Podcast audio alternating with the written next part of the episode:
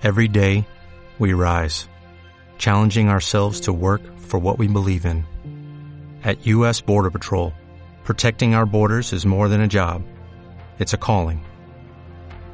Agents answer the call, working together to keep our country and communities safe. If you're ready for a new mission, join U.S. Border Patrol and go beyond. Learn more at cbp.gov/careers. Oli,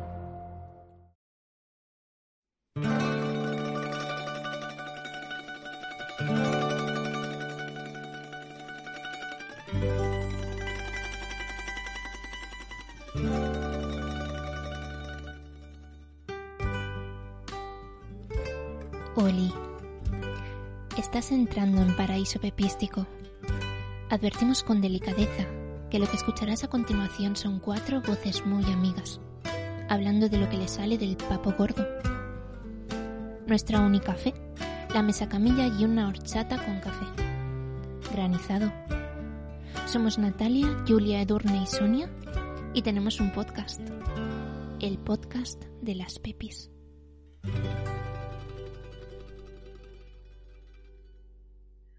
Hola querides, hoy la cosa va de pepis y pinos, ambos resistentes, inflamables y que se adaptan fácilmente a diferentes suelos y climas. Y también de opinar, lo que más nos gusta. Yo soy Julius Pinea, el pino piñonero, típicamente mediterránea, y os voy a presentar a los pinos que me acompañan. Por un lado tengo a Sonius silvestris, el pino rojo. Soporta las bajas temperaturas y las nieves y a veces hasta las genera ella con sus gélidas miradas. Hola. Hola, Julia. También me acompaña Natalius alepensis, el pino blanco, una especie pirófita, resistente al calor y a la aridez, y que lleva el batín puesto hasta junio. Hola, Natalia. Hola, chicas. Y por último, pero no por ello menos importante, Edurnus pinaster, el pino pinaster. Tiene mucha facilidad para colonizar nuevos espacios donde no es nativo. Igual que le reza a San Vicent, que a la Mare de Déu del Lledó, que a la Pilarica. Hola, Edurnus. Venga, hasta luego. Ay. Hola. Pues nada, chicas eh, y chicos oyentes, eh, creo que no tendréis ni idea de qué va a ir este podcast. Dime pinos y opino, así que os dejo con Sonia, que os lo explica.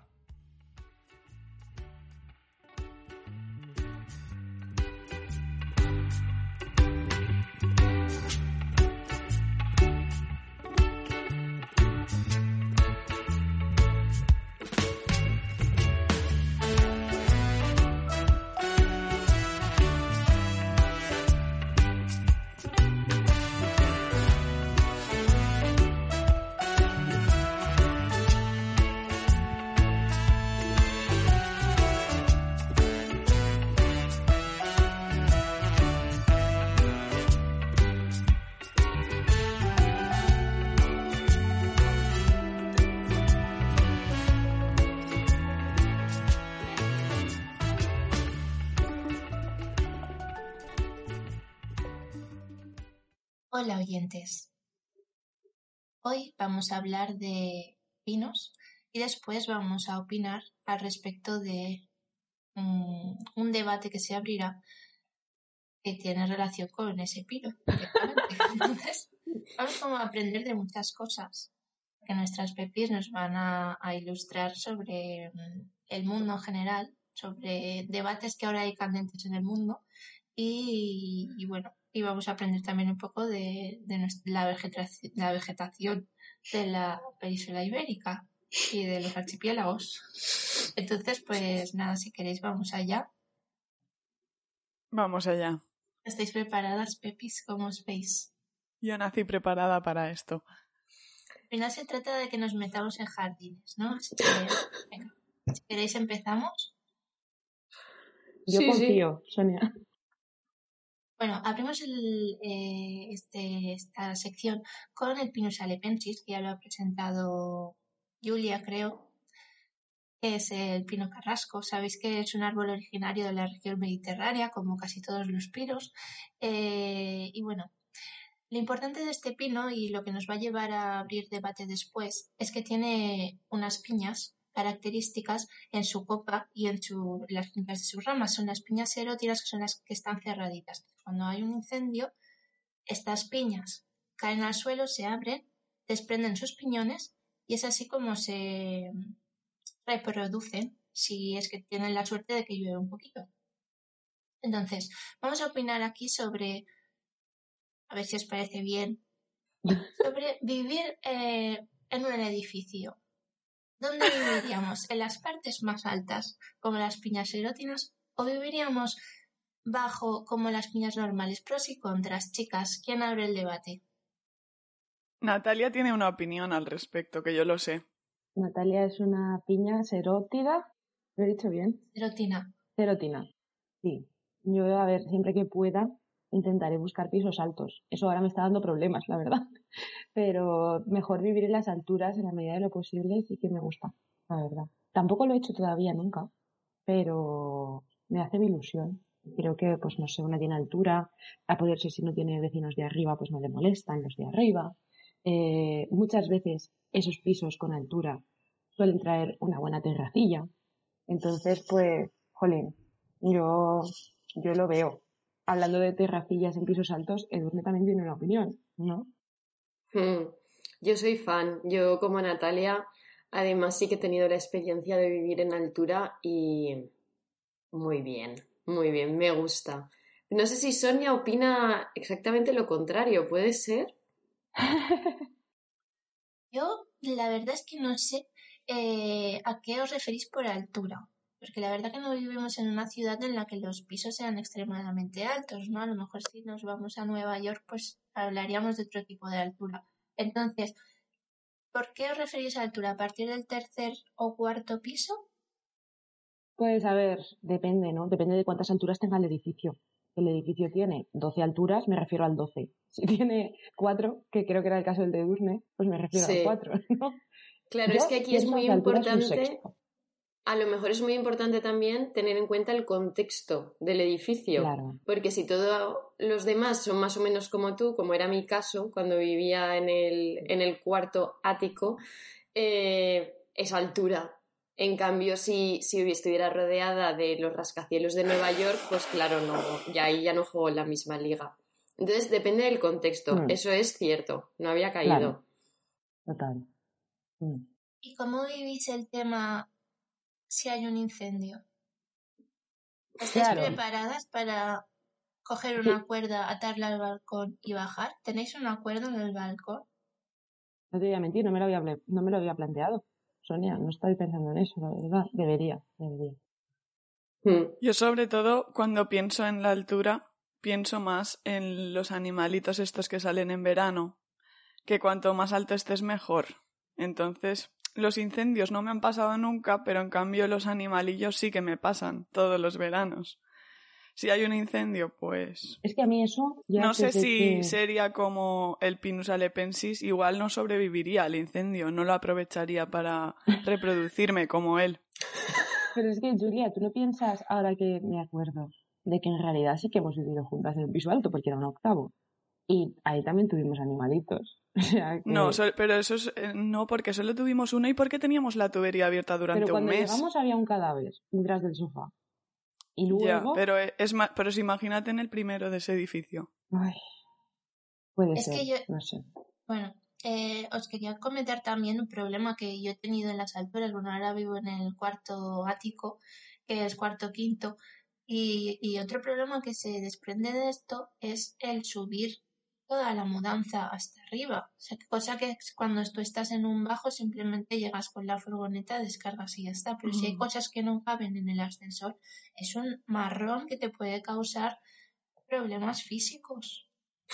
A no Toda ser que razón. tengas que llamar a que te hagan una mudanza con una grúa. Pero más económicos. entonces. Pero ¿y el ascensor? Tienes que elegir Yo, entre en este problemas caso, por físicos ejemplo, y económicos. sí. En este caso, por ejemplo, tenía un ascensor grande, pero el colchón, por ejemplo, no cabía. Entonces tuvimos que subirlo por la escalera y fue un marrón importante, la verdad. Sí, yo, yo, yo también vivo en un cuarto y vamos, he bajado un montón de armarios viejos por las escaleras. o sea que también lo he vivido, pero bueno, lo veo como me ahorro el gimnasio de ese día, ¿no? Esto sobre todo son, son problemas de clase social, porque chicas, si fuéramos Alexandra Pereira, esta mierda no la Eh, lo pasábamos. estaba pensando. Es que literal. He aprendido más de mudanzas de ricos con ese vídeo, Edurne, que en toda mi experiencia previa. Esa buena Oh, grúa yeah. por la ventana de París. Lol. Aquí os tengo que decir que en el, en el piso que estoy ahora tuvieron que entrar también los muebles por la ventana, pero por la simple razón de que no entraban por ningún otro sitio, chicas. O sea, era eso o cero muebles. Porque tenéis, o sea, el ascensor del piso donde vivo actualmente es lo más parecido a experiencia en cajita de pino. Y claro, es que la gente, la gente de este edificio, la media de edad está más o menos en los 80 años, ¿vale? Entonces, evidentemente necesitaban un ascensor y se cargaron la escalera dejándola hiperestrecha, al igual que el mismo ascensor. O sea que para una mudanza, para una mudanza sin posibilidad de subir cosas por la ventana, complicado. Vale. Entonces, eh, vamos 3 a 1, ¿no? Las tres viviríais en altura, yo en bajura. Tengo que decir también que yo he vivido en bajura y no han entrado bichitos. Pero bueno, esa es otra Pero historia. escúchame, vamos 3 a 1 en, ¿cómo era? Piñas serotinas versus piñas normales. O abiertas. Vale. Vale, vamos a abrir otro debate porque creo que este ya está claro. Eh, ¿Cómo lo lleváis con la gente que de entrada, o sea, la acabáis de conocer y es súper extrovertida, muy abierta? ¿La preferís a la gente que es así de entrada o a la gente que le cuesta abrirse y tenéis que estar ahí pico y pala con el tiempo? ¿Cómo relacionarnos con cada uno? Pues yo aquí haría como un híbrido entre piñas serotinas y piñas normales, porque es que la gente que es muy abierta desde el principio te genera mm, inseguridad porque dices, uy, no sé. O sea, el primer día a lo mejor bien, pero al cuarto dices, "Mm". Mientras que la gente que es muy cerrada y tienes que estar pico y pala también me da pereza, porque es como, jolín, si no quieres conocerme, pues ok, ¿no? Opino que ok. Es que esas piñas después son las mejores porque se abren, crecen, Según la piña en cuestión. Una tiene Sí. que hacer un análisis previo de la piña y evaluar la si piña. esa piña va a valer la pena. Cuando esa piña va a valer la pena, pues claro, es para toda la vida, ¿vale? Pero, claro. ¿Y Sí, cuántas porque- no lo son?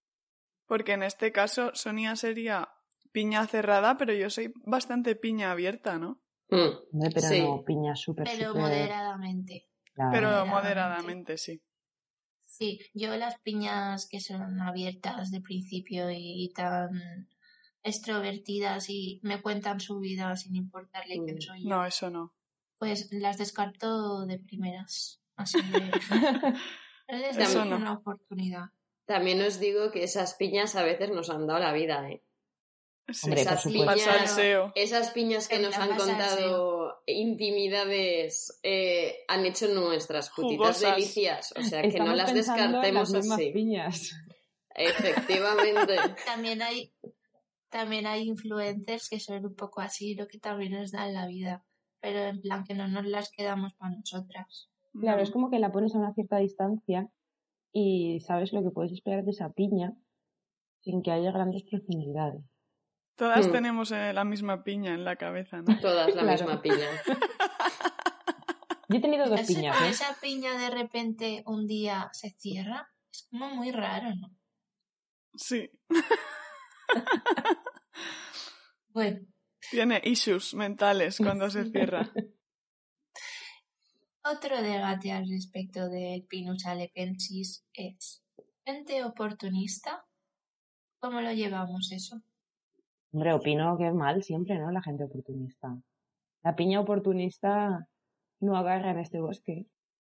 Es que este pino yo creo que es como... O sea, este pino que aprovecha un incendio para, para reproducirse es como la gente que dice que, que el confinamiento le vino bien para crear su empresa, ¿no? O sea, es gente de ese- O sea, este pino es así un poco. Entonces, eso mal, ¿no? Sí. Aprovecho que el mundo está que- en llamas para mis cositas. Sí. Claro, o aprovecho que este banco le ha quitado el piso a una familia para comprármelo más barato. Este, este tipo de cosas. Sí, sí. Pero en general ser oportunista es algo que uno también tiene que desarrollar en la vida, porque yo, por ejemplo, cuando hacía la carrera, habían ahí como muchas piñas oportunistas que iban después de clase a hablar con el profesor, no sé, hablaban Ay, mucho sí. en clase, cosas así, y decía, uy, esto, eso porque lo hacen, eso para qué, no sé qué, qué pereza. Y después me di cuenta cuando eran las evaluaciones finales que Que todo tenía un sentido. Era importante, ¿sabes? La magia de los despachos. Yo lo que pasa es que siempre me preguntaba, ¿y la gente qué hace ahí? O sea, a mí no se me ocurría un motivo objetivo de que, que no me diera vergüenza para pasearme todo el día por aquellos despachos. No sé, nunca lo entendí. Siempre fui con mucha pereza cuando tenía que ir alguna vez. No sé. Eso se lleva también mucho en la universidad. Mm, La de pasearte despachos, luego es la gente que acaba pues haciendo ahí la beca con el doctorado, casi sí, o sea, casi todos los que tal. Es Y dices, bueno, eso, pero a cambio de qué, ¿no? De, de ir, de ir A eh, cambio de lamiendo culos toda no la vida. tener amigos y que quieras tener esas relaciones sociales. Es que no lo entiendo porque no creo que tuvieran tiempo para mucho más, para socializar de otros modos. No, No, porque había No sé. muchos profesores a, a los que pelotear. Es que mm, cinco Claro, por sí. trimestre al menos. Pues, últimamente estoy pensando en, en las reglas que hay en Estados Unidos al respecto, porque allí, bueno, es que estoy viendo unas películas que son sobre universitarios eh, estadounidenses, ¿vale? Y es que cuando acaban el instituto, como que tienen que pelearse por ver a qué universidad van y les envían unas cartas. Entonces, eso Sí. me parece como muy competitivo todo. Y ahí, si no eres pin oportunista, no eres nadie. Más, más te voy a decir, Si, si, no no, eres, si no eres... si no eres pino Pinus forrado en, en oro, no, no, no. Mm. La cosa es, yo, No. eh, me hace mucha gracia lo de las universidades. A mí en Estados Unidos es un tema que siempre me ha... Desde que vi las chicas Gilmore y viví esa aventura de entrar en Yale de Rory, mm, es un tema que me gusta. Qué fuerte es Yale. Y, me hace mucha gracia lo de que te llegue la carta, ¿no? Ahora ya, me ahora ya creo que en las últimas películas ya no llega carta, sino que lo miran en internet, si te han admitido o no.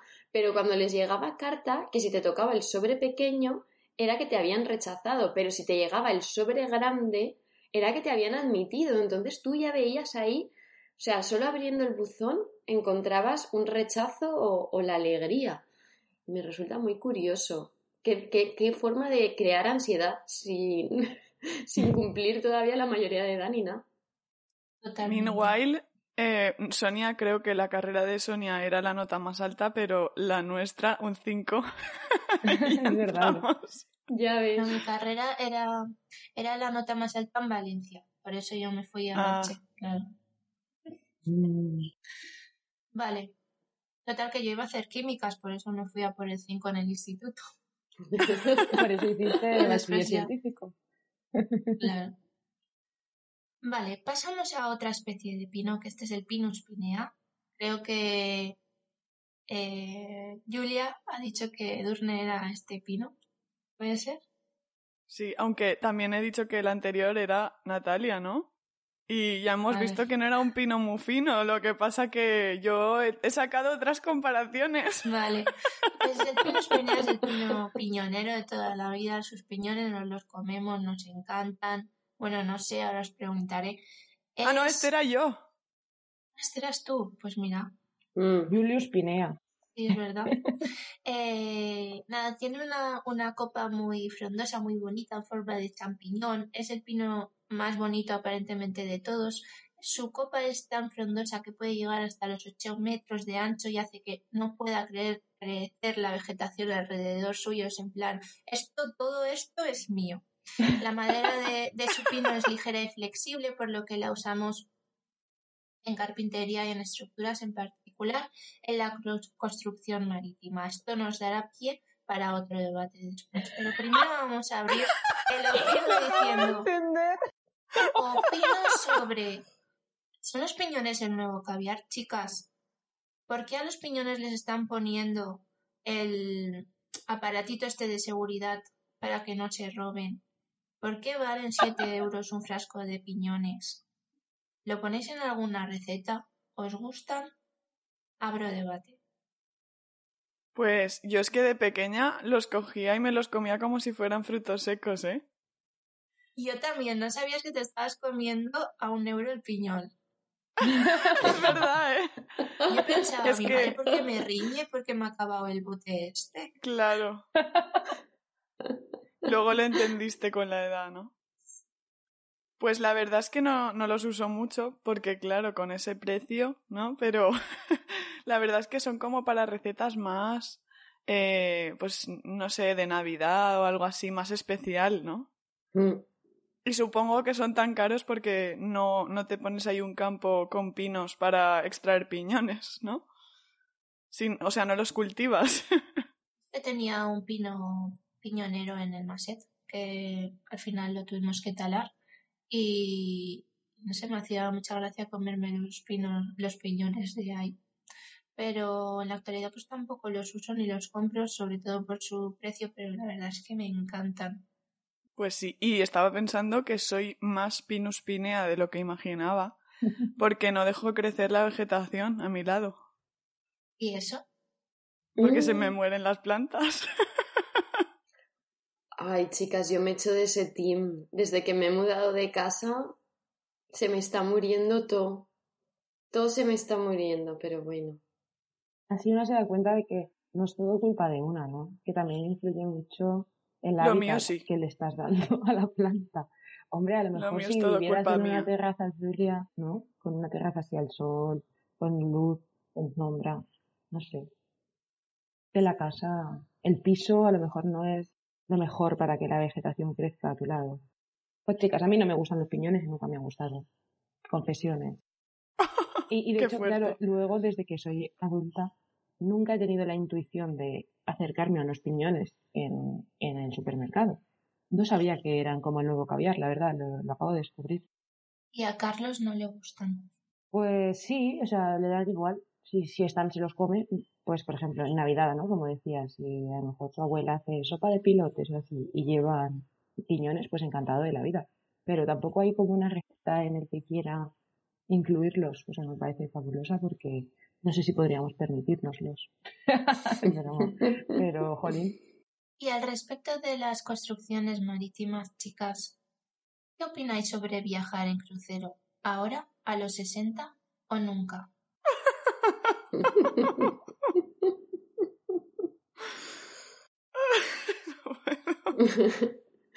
que sí, ¿no? Yo creo Pues que yo- sí que, que le damos al crucero. Si, si, si, si no viviéramos una pandemia, podría ser el nuevo, el nuevo Villapancho de las Pepis, quizá. Hacernos un viaje en Mm. crucero. ¿No lo veis? Yo es que fui en, yo fui en crucero cuando terminé la carrera y la experiencia no me gustó, ¿eh? No. El Yo es caso que nunca. tendríamos que sociabilizar mucho. cuéntanoslo, Julia, ¿cómo fue? Bueno, sin más lo de sociabilizar, que puedes socia... Bueno, a ver, so- sociabilizas más con otra gente que en Pancho Villa, que estábamos las cuatro solas, ¿no? Pero, pero no sé, es como vas a sitios en un barco que a veces se mueve, en los sitios estás cinco horas y en el barco pues lo único que haces es comer y beber, sin más. Ya. Pero, chicas, ¿no creéis que hay muchos tipos de crucero y que habría algunos que mm, se adaptarían a nuestros deseos más, más, no inconfesables porque los confesamos rápidamente, pero como que los tenemos ahí guardados, de si nos tenemos que, mm, nos podemos disfrazar, tenemos que resolver un misterio en ese crucero y a la vez, yo qué sé, visitar Egipto. Yo qué sé, todas mis fantasías del 19, ¿acaso podrían cumplirse en un crucero? Yo digo, yes. Un crucero por el Nilo digo sí, un crucero Sí. por otro sitio digo no. Yo digo una cosa. La Julia, ¿por qué compara eh, el crucero con Villapancho de esta manera? Porque ¿Qué lo ha dicho no sé quién. Yo no sé quién soy yo. Es que en el crucero, es que en el crucero dicho solo puedes comer y estar allí y el que hacíamos en Villapancho. Vale, pero en Villapancho la piscina estaba para ti sola, el billar para ti sola. En un crucero tienes 300 personas más en la piscina, 300 más en el billar, 300 más en eh, comiendo. Rep- No, no es Pero igual. Rep- igual hay cruceros para cuatro personas. Sí. y además, los cruceros contaminan mogollón. Pancho Villa, ¿no? bueno, Solo la Los- barbacoa que hicimos. los aguacates del mundo no piensan lo mismo. Esos aguacates traídos desde el otro lado del océano no piensan lo mismo. Entonces eh, lo posponemos a cuando tengamos 60. Pero cuando tengamos 60, a lo mejor un, un viaje del inserso es mejor porque Eh, puedes Yo no, ver más ¿eh? los sitios. Tía, un viaje del inserso que vas en bus, en un bus matado. Madre mía. No. Yo el bus no. Bus El, el crucero sería de peor. ¿eh? No. Si hay marea, De abuelos de mi edad, quiero decir, pero. si hay marea, un crucero no lo disfrutas, ¿eh? Que yo estuve ahí dos días marea. Claro, es que yo tengo como el único, el único referente es nuestro viaje a Italia, que por supuesto no era un crucero. Ah, pero eso no tiene nada que ver, Claro, ¿eh? claro. Tampoco. Pero es la única es vez otra que he estado en alta mar. Entonces imagínate cuáles son mis referentes, Julia. Eh, no, me no. apetece repetir esa experiencia. O sea, Aquel ferrico chambroso en el que la sala donde Dios. dormíamos de butacas no, eh, se convirtió en el vomitadero de repente, de, de la noche a la mañana, literal. Uh. Bueno, yo estuve siete días en el crucero y cuando bajé estuve dos días con el síndrome del crucero, ¿eh? Que es que se te mueve la tierra como si estuvieras en- eh, aún en el barco. O sea, es que no recomiendo nada esa experiencia. Y menos con 60 años, que te pasa eso y ya te hacen la semana, ¿eh? a mí mucho no me apetece, ni ahora ni con 60, pero conforme lo ha vendido Edurne tenía, claro, tenía su intríngulis. Podría Sí, arriesgarme yo a estar a Edurne dos días mareada. Claro. También os digo que si no, no había caído yo en el tema de Julia, que en ese caso podríamos cambiar barco por eh, tren y hacer la misma experiencia, sí. pero por tierra. A ver, yo, mi sueño es un tren histórico. O sea, mm, ¿vale? Por el norte de España, el de Andalucía. O sea, es que me da igual. O sea, un tren súper lujoso y decimonónico. ¡Wow! O sea, ahí buscadme porque me vais a. Lujoso, ¿no? Pero decimonónico el de alcohol lo es también. Lol. LOL. Muy bien, chicas. Pues eh, crucero descartado. Y ahora vamos a opinar, si os parece bien, sobre lo casero que es este pino. La gente casera, bien o mal, chicas. ¿Me puedo tomar esta pregunta como un ataque personal? ¿Acaso estáis cuestionando Julia. mi modo de vida? Julia. y el mío. Pero a ver, ahora en pandemia todos somos caseros o caseras, ¿no? Bueno, es que yo ya era antes. Eso tampoco me da mucho consuelo. Yo no lo era antes, la verdad, pero le pilla el gusto, o sea, bien, pero también su poquito de salir, ¿eh? Claro, eso no está reñido con ser casera, ¿no? Pero en la pandemia nos da la sensación de que a lo mejor antes un fin de semana no hubiera salido y no hubiera pasado nada, pero ahora es como, como no puedo, me apetece más. Pues a mí no, chicas. Debo confesar que, de hecho, es un alivio cuando llega el fin de semana y digo, "Uf, puedo estar tranquilamente en casa. La verdad, os lo digo. O sea, me gustaría también alternar eso con un rato, otro rato, de hacer cosas, de vernos, pero, pero vamos, que no me parece un mal consuelo saber que puedo estar tranquilamente en casa. Me parece que lo tenemos todo, todo súper a mano ahora mismo. Tenemos unas casas súper confortables, somos muy privilegiados en ese sentido. Parece, jo, ¿no? Sí, yo ya sabéis que en este team soy, soy team Natalia, que team casa, team casera, team mi gato, manta, sofá. Libro ahora que últimamente estoy leyendo más que hacía años, que, que es también muy agradable. Y sí que es verdad que pues eso que nos gusta combinarlo, salir, pasear, Mm. eh, no sé, visitar la ciudad, pero que a veces cuando, cuando salgo y quedo y eso, luego cuando vuelvo a casa es como muy reconfortante, decir, "Mm, y ahora mi casa, por Dios. Salgo más por ese momento de cuando llegas a casa y te desnudas y de repente llevas el chándal. No lo sé.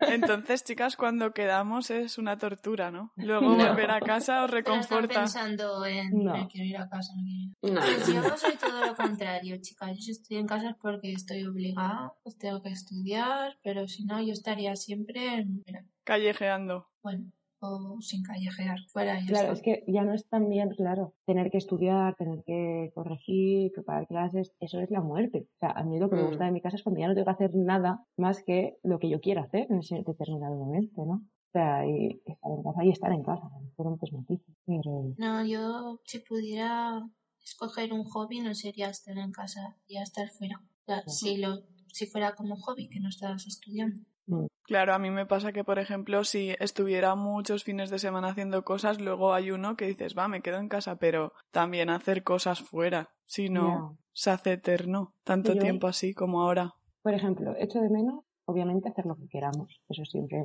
lo vamos a echar de menos porque a una le gusta su libertad. Y echo de menos poder hacer mm, lo que quiera fuera de aquí, es decir, preparar un viaje, irme aquí, irme allá. Pero así como hay gente que, que a lo mejor llega el fin de semana y necesita tener un plan para mediodía, un plan para la cena, un plan Ah, para el día siguiente Tampoco. y hay, hay mucha gente que es que preferiría no pisar su casa. Y esa sería su forma, esa sería su forma de ocio favorita, tener un plan para cada cosa y, y paso solamente para cambiarme. Yo es como, si tengo en un fin de semana dos planes, es como que ya siento que necesito también guardarme tiempo para estar en mi casa, en mi sofá. Eso también me, me recarga las pilas. Si no, llego el lunes y estoy hecha una mierda. O sea, combinar. Lo ideal para mí es combinarlos y darle a la casa también su protagonismo. ¿Y no pensáis que cuando termine del todo la pandemia, más o menos, eh, habrá muchísimos planes que se nos han acumulado y la gente no parará de decir, de hacer cosas? Gente ya no con la que te apetece, sino gente que no ves desde hace mucho tiempo y es un poco más random y que se te acumularán las cosas y tal. Es que eso ya pasó en verano y ya me agobió un poco. En verano ya fue un poco así. De la gente que necesitaba salir, la gente que de pronto, personas con las que de normal no tienes ningún contacto, era imperativo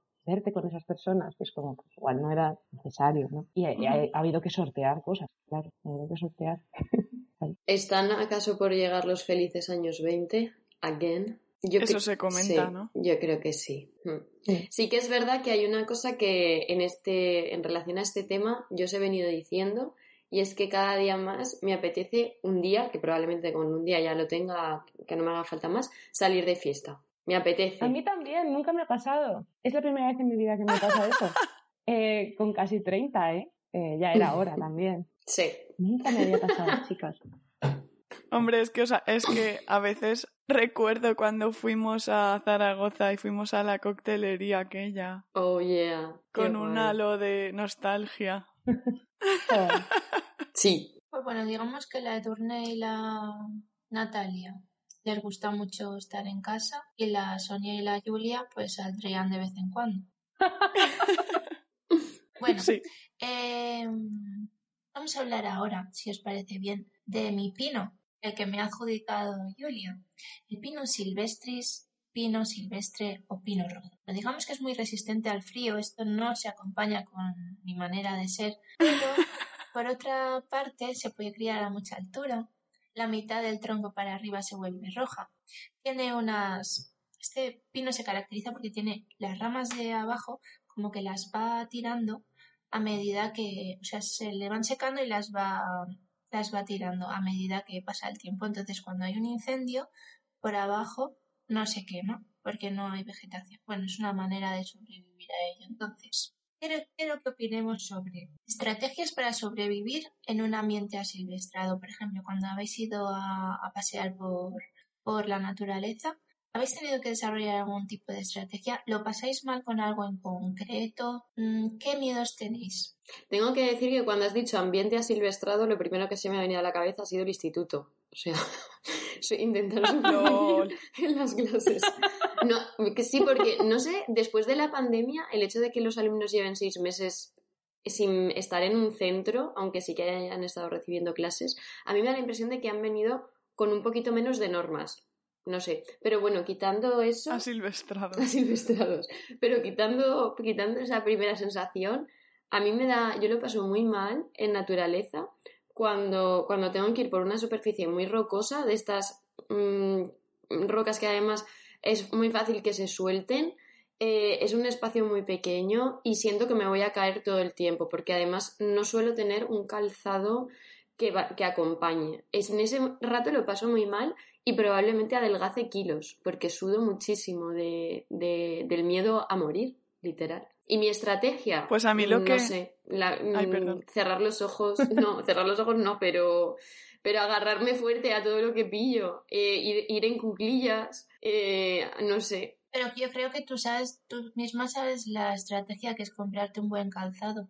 Ya, ya, pero ¿No? una vez estoy lo ahí. mejor unos bastones. Mm, Sí. sí, sí, sí, puede ser. Es que a la montaña cambia mucho de ir preparada a no, en verdad, Mm. porque si no es como un poco tortura en algunos tramos. A mí el miedo que me que tengo yo cuando cuando voy a un ambiente asilvestrado es uno, perderme porque no tengo orientación, cosa que si voy con gente que sabe dónde va, pues ya me quedo tranquila, pero si fuera sola sería impensable si no es un sitio donde ya he ido muchas veces, ¿vale? Yo, por ejemplo, en mi pueblo hay sitios que sí que sé ir porque los he hecho, las rutas las he hecho muchas veces y ahí puedo ir sola, pero si no, imposible, porque sé que me perdería 100% seguro, tendrían que venir los bomberos, me harían pagar una multa por tonta, o sea, sería horrible.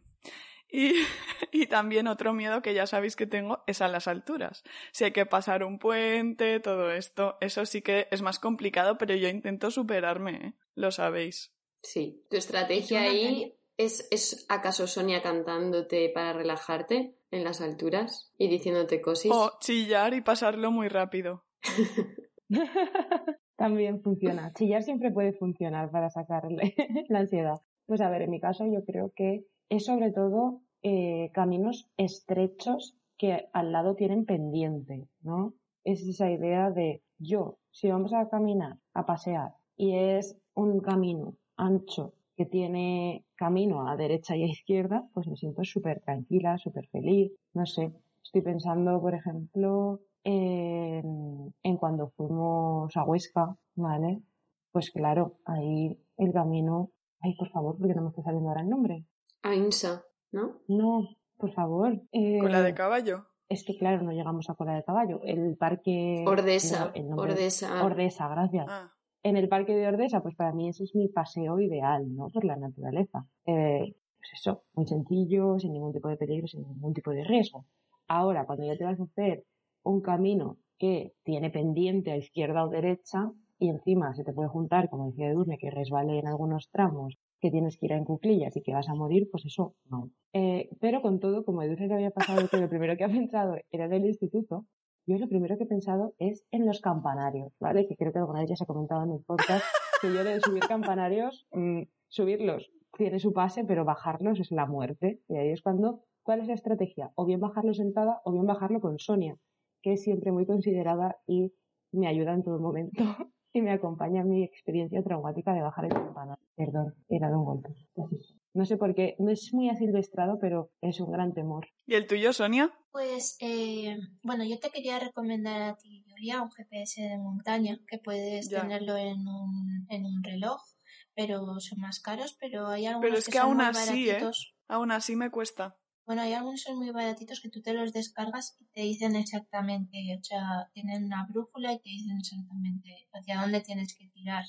Si te Uy, la descargas la, brújula, uy, ruta la brújula. Bueno, después también puedes ir mirando dónde crece el, el musgo en los árboles para saber dónde está el norte y todas esas cosas que realmente pues son guays, ¿no?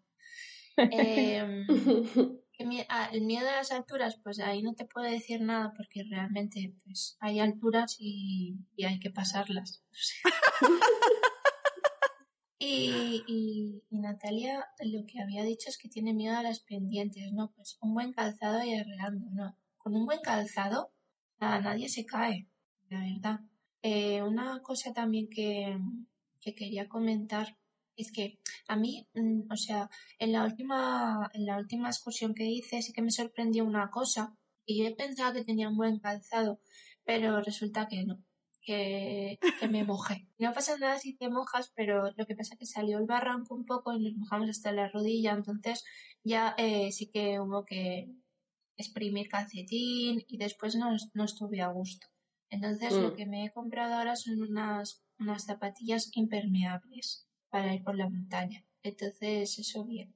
Eh, otro miedo que tengo es quedarme sin agua y tener que beber del río. Ese es un miedo que tengo porque una vez ya me pasó y lo pasé muy mal. Es que es muy fuerte eso del agua. Eso me pasa no solo en la montaña, me pasa en, to- to- en todas partes. Yo a veces me acuesto en la cama y si no tengo agua en la mesita, no puedo dormirme. El agua me- es que siempre tengo que tener y en la montaña me da pavor cuando lo has dicho. ¿eh? Sí, sí. O que de repente me ha empezado a doler la cadera y, y entonces para eso sí que me quiero comprar unos bastones.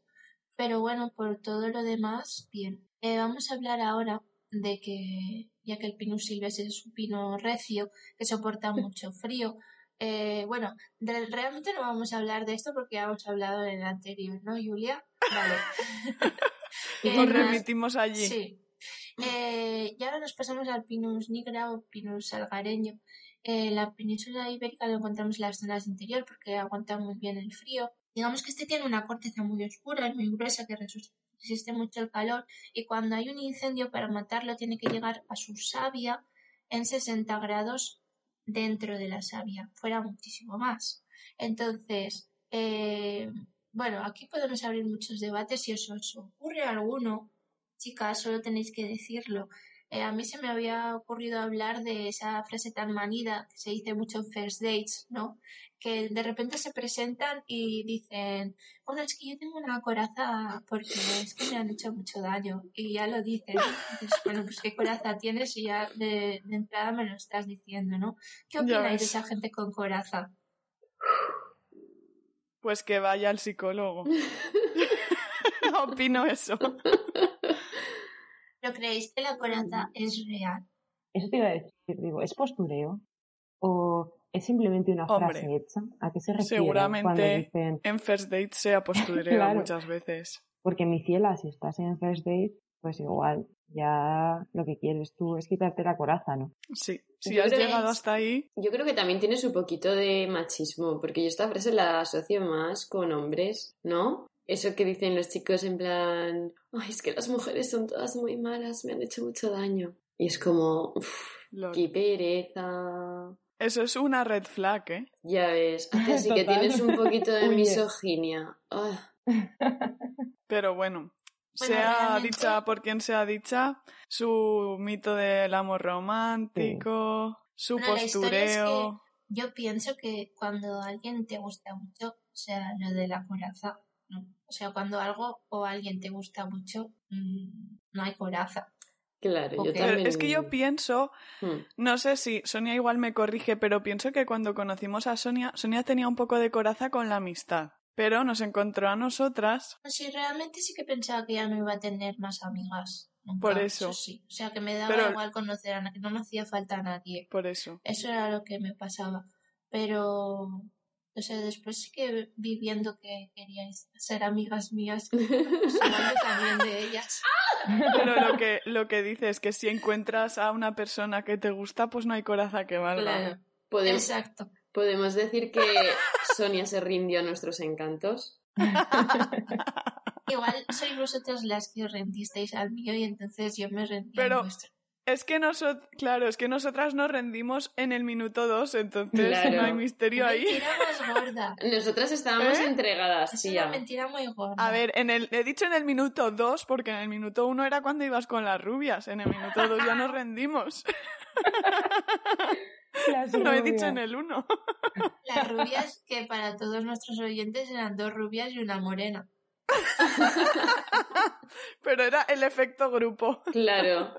En fin. Pues sí, chicos, eh, fuera coraza, ¿no? Y, y si tenemos, co- o sea, si alguien tiene coraza, que se dé cuenta que realmente no es la coraza, que es que esa persona que hay delante, pues no te gusta. Ya está. Y si conocéis a alguien en Tinder que os dice esto, esta frase, porque una cosa es tener coraza y la otra decirlo. Claro.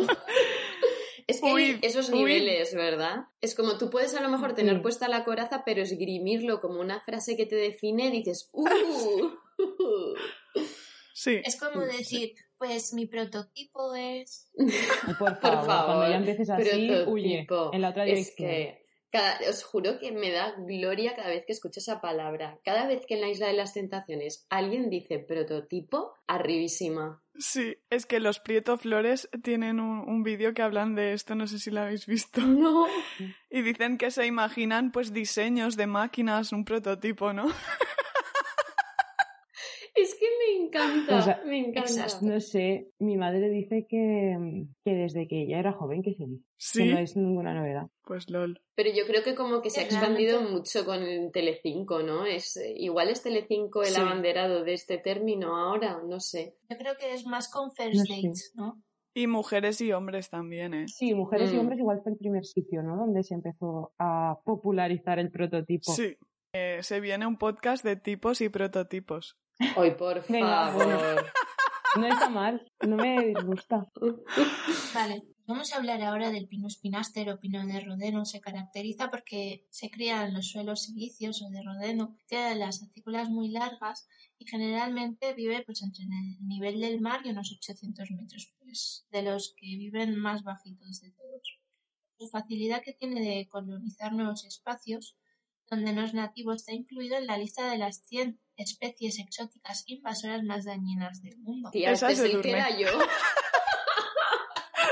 Hija de puta, que no he hecho te nada, vas. pero Claro. en este podcast es el podcast en el que aprendes sobre flora y fauna, ¿eh?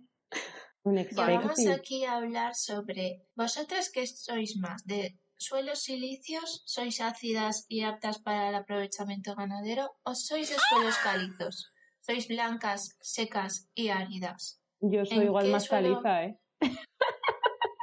Pues yo, igual- eh, yo estoy entre caliza y arcillosa, que no lo has dicho. No, no he hablado del arcilloso porque los pinos suelen criarse o en silicio Ya, o en calizo. es que pero si quieres En el arcilloso no se cría nada. Más caliza, caliza. Eh, sí, bien de blanca, bien de árida. Yo es que aún estoy superando que Julia me haya nombrado una de las especies exóticas invasoras más dañinas del mundo. Entonces no sé dónde Pero a encuadrarme ver, en cuanto a suelo. O sea, no, no supero, Pues ¿vale? claramente calizo. pero a ver que el de Natalia es el pino oportunista, no te ofendas. Aquí hay para todos, para todas. Yo diría Menos que yo que me he puesto el más chulo. Yo diría que soy que sois muy ácidas realmente, ¿no? Porque tenéis el Sí, humor también. ácido, Sí. mejor dicho. Pero lo del aprovechamiento ganadero, Ahí es donde flaqueamos. Hombre, pues yo creo que nuestras carnes están muy aptas para el consumo. eso sí. O sea, que somos, Eso sí.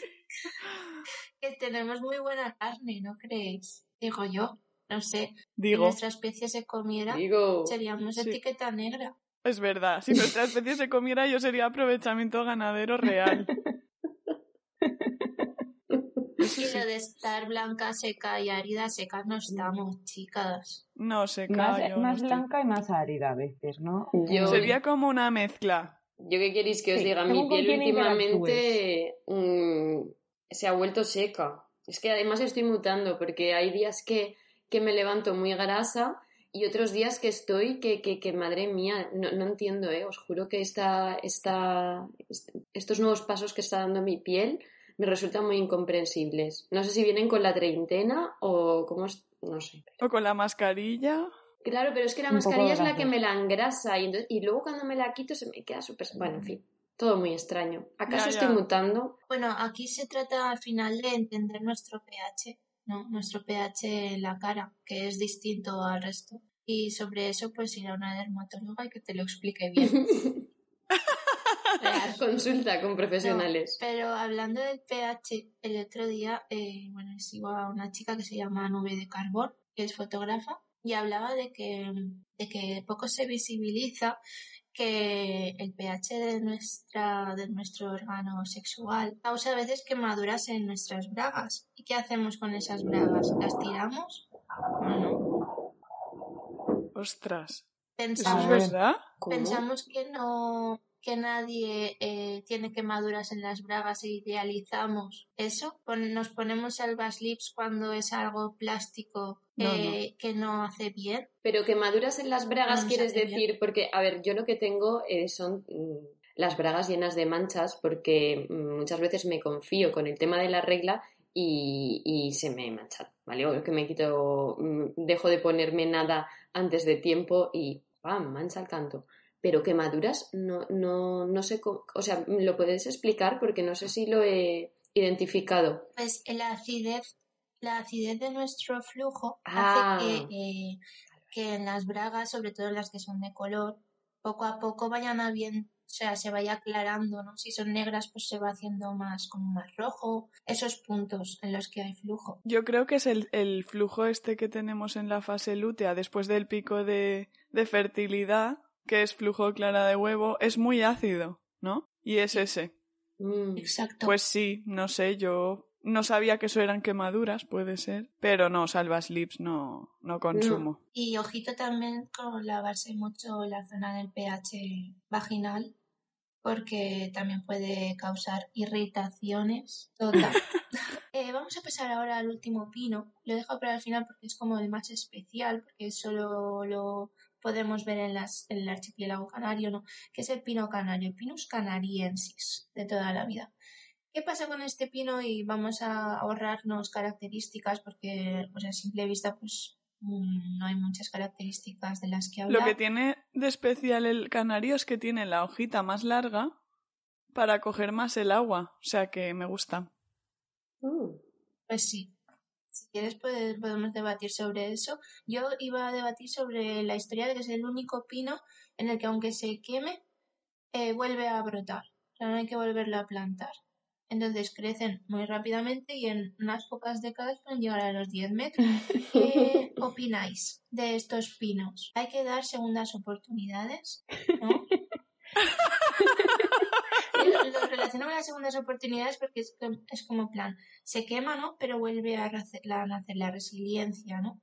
Pero en nuestro campo a lo mejor, pues, no sé, con la gente que no se ha quemado mucho y pensábamos que ya no estaba en nuestra vida, pero después quiere volver a, a estarlo, o nosotros a lo mejor los echamos de menos. Esas relaciones que lo dejan y se vuelven a, a- a juntar. Yo nunca he tenido una relación en la que, en la que de segundas o sí, no sé. Bueno, da igual. Pero total, que no sé, ¿qué opináis de las segundas, segundas veces? Pues lo que decíamos antes, ¿no? Que depende de la piña un poco también. Mm. Sí, total. O sea, Pero cuando no te- algo, ya se ha extinguido, no os aburrís para siempre. Hombre, si se ha extinguido, a- se ha extinguido.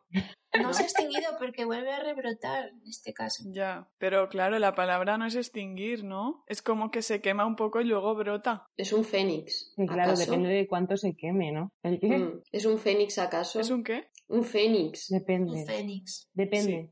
Si es un fénix no habrá problema, pero es muy raro que haya fénix. ¿no? Sí. Depende. Depende de la piña. Y depende de una como piña también. Pues sí. Yo lo que opino también de este pino Cuéntame más. es que es un poco como Sonia y yo, que le da miedo quedarse sin agua, ¿eh? Yo creo que a Natalia y a Eduardo también les da miedo lo del Hombre, agua. claro, siempre da miedo, pero yo eso de tener un vaso al lado de la almohada no lo trabajo en absoluto. no, yo es tampoco. un miedo relativo. Mm. Yo también tengo aquí, pero a la hora de dormir No, no. pues me da tanta ansiedad. Y es que a veces, o sea, siempre tengo sed, entonces salir de casa sin la botella de agua ya es como, ostras, ya tengo que buscar un bar para comprarme enseguida. Claro, yo no, en ese sentido. no. ¿Y has bebido alguna vez de río? Mm, creo que no. De fuentes sí, pero de río no. Retomando el, el tema de las segundas oportunidades, yo sí que pienso que mm, se- depende también del tiempo que haya pasado, ¿no? Porque a veces si ha pasado mucho, pues es en plan, tienes claro que ya no quieres dar otra oportunidad, que te has olvidado. Porque chicas, nos olvidamos muy fácil de todo ¿eh? en la vida. Nada tiene tanta importancia. Porque Igual nos adaptamos, somos que queréis resilientes, como el de pino tres también. años ya no, ¿sabes? No sé, yo creo que me olvido de cosas banales o de, o de los detalles. Es verdad que muchas veces Edurne o Julia me pueden contar mi vida de adolescente mejor que yo misma, porque se me olvidan muchísimas cosas que, que no son de una suma relevancia, ¿vale? Pero a- lo que no se me olvida tan fácilmente son las sensaciones. O sea, se me pueden olvidar las anécdotas, pero las impresiones o las sensaciones que me puede producir a alguien, eso sí que se queda. Y a veces eso, si se ha quemado, es problemático. O sea, se olvida relativo, me parece. Sí que lo olvido, sí, pero después a veces me vienen como recuerdos. Digo, "Ah, igual no tendría que haber sido tan drástica, pero ya Ya. ha pasado siete años. Y ahora con quién hablo de esto, pero en plan que ya cuando ha pasado mucho tiempo. O sea que el aborrecimiento era real, o el daño que te habían hecho era real. Has necesitado siete años para tener Sí, mucho, ese yo mucho tiempo para olvidar, la verdad. Ya. Ojalá fuera así, porque entonces igual tendría hoy más amigos. Menos mal que con nosotras no te pasa, ¿no? No, porque tenemos ahí un grupo de WhatsApp que estamos constantemente. Si no, dirías, uh, hace siete años que no sé nada de las pepis. Eran, Sí, Han pasado siete ellas. años. eran morenas. ¿Qué será de ellas? ¿Habrán casado? Ya ves. Eran aquellas rubias del máster. Ah, no, no, no, no, no. Eran las morenas. No, pero a mí sí que me ha pasado que me han enviado mensajes después de tres años, en plan, eh, que me caso, te lo digo para que lo sepas. What the fuck? "Oh, ¿Sí? igual no, No pa' tendría que haber invitarte. discutido tanto con esta persona. Ahora, Ahora me- de boda, ¿no? Ahora me pegaría un festón. Realmente no por la boda, sino, yo qué sé, porque te pierdes cosas que en su momento hablabas mucho, ¿no? De Hmm. cuando sea tu boda, no sé qué. Mm, Qué cosas. Espero que no te pase con nosotras, que te digamos, me caso, te lo digo para que lo sepas. He tenido dos hijos, ¿vale? Te lo digo para que lo sepas. No te lo digo para invitarte, sino para que lo sepas. Me he comprado un octavo con piscina, ¿vale? Te lo digo para que lo sepas. Es que esa es la coletilla clave, ¿eh? Ahí cierras la segunda oportunidad. Te lo digo para que lo sepas. Pues yo os diría, pues mira, me voy a la montaña a pasar por una pendiente y un puente. Te lo digo para que lo sepas. Subiré un campanario, te lo digo para que lo sepas. No sé si queréis abrir algún otro debate, como cuando vamos a la montaña, somos más de esperarnos a acabar, hacer la ruta para ir al servicio, o plantamos pinos directamente entre la pinocha, no sé. Entre la pinocha. Ya la verdad que soy de esperarme, porque tengo realmente buen intestino. O sea que aguanta. Yo no. Pero, Pero a ver, creo que nunca he plantado un pino, a lo mejor de pequeña o algo así. Pero oye, si me vieran en la situación, no me quedaría otra. Yo soy de Sonia también, tengo buen intestino. Mi problema es la vejiga, más que el intestino, ahí sí que lo paso yo mal.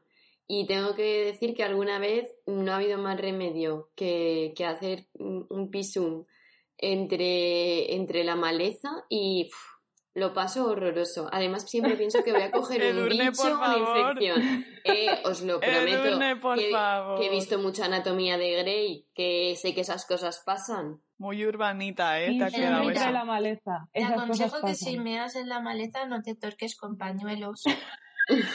ya que estás allí, coges una buena hoja y te tocas con la hoja. Y así todo queda en casa.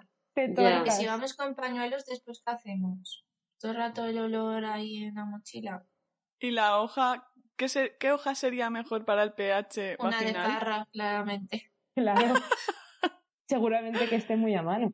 Sí, no, y no sé por también qué me gu- no me gustaría acabar este podcast de Dime Pinos y Opinos, ligando con lo urbanita que se durne, diciendo que nuestros alumnos de Natalia y míos también son bastante urbanitas porque hay tres cipreses en el patio y les llaman los pinos. Los pinos.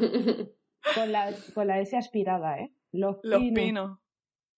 Sí, La verdad. Y nada, si alguno de estos debates te ha causado furor o quieres tú abrir otro debate al respecto, estaremos encantadas de contestarte en el próximo episodio. Hay muchos pinos más, ya lo sabéis, pero nosotros pues hemos seleccionado los seis más típicos y hasta aquí este Y si experimento. queréis, si queréis decirnos más pinos para que opinemos en comentarios en otro, en otro podcast, pues lo que veáis. Decidnos pinos y opinaremos. Y hasta aquí todo. Bueno, ahora vamos a abrir el paso a los comentarios. No habrá paz para los oyentes. Y en la sección de comentarios hoy vamos a leer los que mm, corresponden al episodio frío y frivolidades, porque yo no sé ya cuándo se va a emitir esto, he perdido la cuenta, el rumbo, así que lo digo por si acaso, por si también nuestros oyentes se sienten así. Em, en, el, en iVoox nos dice PJ Cleaner, solo aclarar por si había duda al hilo de, algunas de algunos de mis comentarios anteriores que adoro a las pepis y un montón de corazones y un montón de caritas con beso. Qué mágico, PJ. ¿Nos da la impresión que es como un poco montaña ruso? No, porque es que le atizamos un poco. Claro, también se tendrá que revolver el muchacho. Yo a PJ, desde lo de las pibitas, se lo perdono ya todo. Es verdad.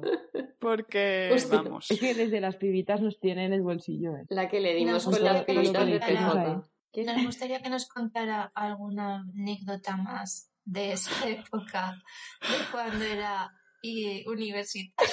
Por Que si favor. quiero que sí tengo, por supuesto que sí. Hombre, por ¿Llevabas la supuesto. sudadera de la universidad, PJ? De la Universidad de Yale, PJ. Eso es muy, eso es muy yankee. ¿eh? Claro. Ay, Y No puedo. también nos dice Portify, en mi caso no está permitido dormir con calcetines, el cuerpo no descansa bien. Y solo por dar envidia a quien corresponda, decir que tengo una manta eléctrica del tamaño de una cama de matrimonio. Eso es nivel burgués climático. Programar la manta una hora y al entrar sentir en qué siglo vivimos. Me ha gustado este comentario de Porti. ¿eh? A mí me ha gustado Es- también. sí. Yo sí que lo había leído. Yo lo he pensado también lo de esas mantas y creo que a quien corresponda es a mí. Pero el problema que tengo es que mi contrario, mi condenado, ¿no?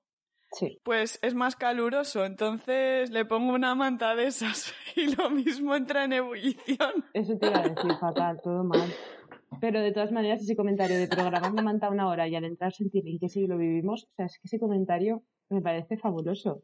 Me, Es fabuloso. lo leí, me hizo muchísima gracia. ¿Es acaso el mejor verdad es que comentario sí. de Porti? Decimos Eh, sin sí. alguna. Porque Digo ha tenido, ah, Porti, has tenido algún comentario desafortunado, que aquí se te ha leído la cartilla. Y cuando lo haces bien, también hay que decirlo. Teacher, positivo. A ver, Sí, y sí, la verdad que sí. si queréis pasamos a Twitter, que, que de verdad que, que me, me confunde, ¿vale? A mí la realidad de Twitter me confunde, pero voy a intentar leer lo que nos hayan puesto por esta vía. Es que es, es que es, es problemático para mi mente. Eh, nos dice. Daniel Roca, yo también he sucumbido a las infusiones este invierno. En mi mesa del aula, ahí está la tetera eléctrica para uso del que se traiga taza e infusión. Oh, por tema de seguridad. Me gusta, me gusta esto de tener una tetera En el eléctrica en el aula, aula. O sea, qué nivel. A ver, sería un caos, Qué te quiero decir, con la Daniel mascarilla Roca. volaría, no, no lo planteo, pero me gusta. Oye, que No, sepáis que a raíz de este programa y que Julia hablara lo de la tetera eléctrica, me subí al carro y eh, ha cambiado mi vida, chicas. Me tomo una infusión cada tarde, me encanta mi tetera eléctrica. Yo, yo de- pensé al principio, igual es un poco pijada. No, no, no, no, no, nada que ver. Me gusta. Claro. Yo es que lo Pues- que quería preguntarle, perdón, a Daniel Roca es cuáles son las ratios que él maneja, porque yo deduzco que son bastante más bajas, y eh, cuáles son las edades con las que trabaja. Hombre, Porque, es de claro. universidad, ¿no? Eh, yo es que pensaba que era de conservatorio, por eso a lo mejor Ah, tengo de una idea de que conservatorio. tiene un ratio sí. menor y que a lo mejor ya Claro. no le tocan los más pequeños, ¿no? Y de Claro, ahí- sí, es en el Y yo conservatorio. llego a primero tendrá- de eso, con mi De todas maneras, igual que el comentario de Porti dice saber en qué siglo vivimos, el de entrar en clase y tener una tetera eléctrica es en qué, edu- eh, o sea, en qué mm, estrato educativo vivimos, ¿eh? Totalmente. Porque yo no me imagino eso en mi clase. Yo es que me imagino eso como ser docente en Downton Abbey, un poco. Me Exacto. fascina. Sí, un poco Bueno, sí. allí eléctrica, eléctrica, ¿Por? ¿Cómo? Porque no, yo creo que aún no se habían inventado las teteras Ah, no, eléctricas. ¿no? claro, Ah. no, no, en Downton Abbey. no.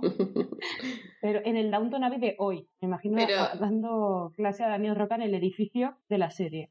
En el Downton Abbey tenías un- una sirvienta que te lo hacía, no te hacía falta tetera eléctrica, te quiero decir. Que también, Que no, no era útil que tampoco. también. Bueno, ¿Por qué una tetera eléctrica cuando puedes explotar al proletariado? ¿Hola? O sea, ¿Por qué una tetera eléctrica teniendo mano de obra barata, no? efectivamente. ¿Por qué una tetera eléctrica cuando puedes prescindir de derechos laborales? En fin, bueno, venga, va. Que... Ácidas sí somos. Hemos entrado en bucle. De verdad, yo Bueno. creo que uno tendría que tener escalofríos cada vez que sonaba la campanilla, ¿no? Daba igual la hora, daba igual. Bueno, en fin. Em, Era gente casera. Es que yo me imagino que más o menos tenía la reacción física que tengo yo cuando acaba el patio, ¿no? Y suena la campana. Real. Eh, bueno, y Daniel Roca también nos, nos comenta, eh, nos dice, y la bolsita de, de, de Natura, que es como las antiguas bolsas de agua caliente para calentar en el microondas y meter en la cama, ¿no la trabajáis? Mi señora no se pasa sin eso. Yo no la trabajo. Daniel Roca. Daniel Roca. Daniel, no tengo microondas. Regálale a tu señora una almohadilla eléctrica. ¿Qué va? es mucho mejor. la manta de deporte. O la manta de Porti. Es mucho mejor. Porque la bolsita esta, cuando se va. se va eh, el calor, pues ya tienes que volver a levantarte al microondas. Y la almohadilla eléctrica solo apretar un botón. Es que claro, esas bolsitas de Natura, ¿están acaso llenas de huesos de cereza?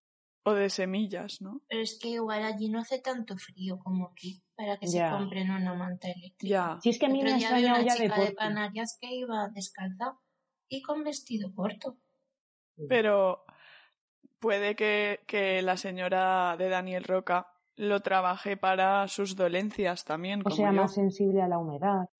Claro. Nunca sabe. Eh, Daniel Roca, pásanos el historial médico de tu señora y nosotras ya buscamos soluciones. Eh, Daniel, ya tienes faena. Tienes que mandarnos el historial médico de tu señora y un plan detallado de la programación de tu centro con eh. El plan de contingencia, la programación de aula. Sí. En fin. En fin, bueno, y estos son todos los comentarios, porque no hemos dado mucho espacio, encima van a ser un poco caóticos, porque cada uno van a salir en un programa. Solo os decimos que, como siempre, no desesperéis, que intentaremos leerlo todo y que por favor nos digáis cositas porque nos encantan a las siguientes redes sociales. Eh, por un lado, Twitter, que nuestro, nuestro usuario es arroba pepilucibompod. También nos podéis escribir un correo que esto ya hace mucho tiempo que no lo trabajáis a pepilucibon.podcast.gmail.com y por supuesto, y donde más os explayáis y más nos dais mandanguita es en iVoox, dejadnos ahí todos los comentarios que queráis y, y ya estaría, ¿no, chicas? La Yo creo que Pepi la siempre exigiendo, ¿eh? No nos está comentando mucho porque es que publicamos tan de seguido que no dan abasto para Claro. escuchar, Tiene pinta de ser eso. comentar. Tiene toda la que es pinta. eso. Es que en 15 días no te da. No, pero ¿cuándo lo publicaste, Julia? Hace dos días. No, hace una semana. Ah, sí, fue el domingo. Bueno, no, no menos, cinco días, sí. Tenéis razón. Bueno, Es- cinco días. Y además días entre semana, que siempre te, te dan menos juego. Yo también os voy a decir una Claro. cosa. Yo creo que el oyente medio de las Pepis, cuando decide escribir un comentario, tiene que redactarlo, escribirlo, pensarlo, porque se prepara para la caña que le vamos a dar. Entonces, no es fácil, críticas. efectivamente. No era el caso de Ambrosio. Oye, Ambrosio, que desapareció ya no nos deja comentarios. Ya no nos También quiero escucha. escucha. decir aquí a Gaibras Tripod. También lo tenemos desaparecido. Él sí que se Sí. los pensaba en los comentarios, Sí. ¿verdad? Que a veces hasta nos hacía cómics y todo. Sí. Ya ves. Nos hacía memes. Igual hicimos demasiado Ya ves. bullying con el tema del queso, no sé. Puede ser. Pero eso Pues es porque sabe. siempre lo llevamos en nuestros corazones. Yo ¿Creéis- creo que estamos en el ranking de, de perder oyentes por nuestras malas Praxis. praxis, ¿no? Sí. Nuestra mala praxis contestando. Pero a Cre- ver, ellos ya nos, ya nos conocen y nos compraron así. Yo quiero decir, si ahora fuéramos otras, ¿Pepi se No, es hace que harían o se hace? ¿Creéis que si le dijéramos. Pino y Opino nos darían una segunda oportunidad? Yo creo que sí. Yo creo que con este podcast, que es el cumbre de nuestra carrera, Dime Pinos y Opino, deberíais comentar y deberíais dar opiniones, ¿no? Que menos. deberíais. Ellas, exigentes sí son. Meanwhile, todos los oyentes clavándonos el visto, clavándonos el oído. Ya ves. Eso sí nos han oído, Oh, a lo bueno. mejor ya... Eso sí nos han eso. oído. Si queréis nos despedimos ya. Pues casi que sí. Ya va tocando. Bueno, Adiós, chicas, pues Natalia.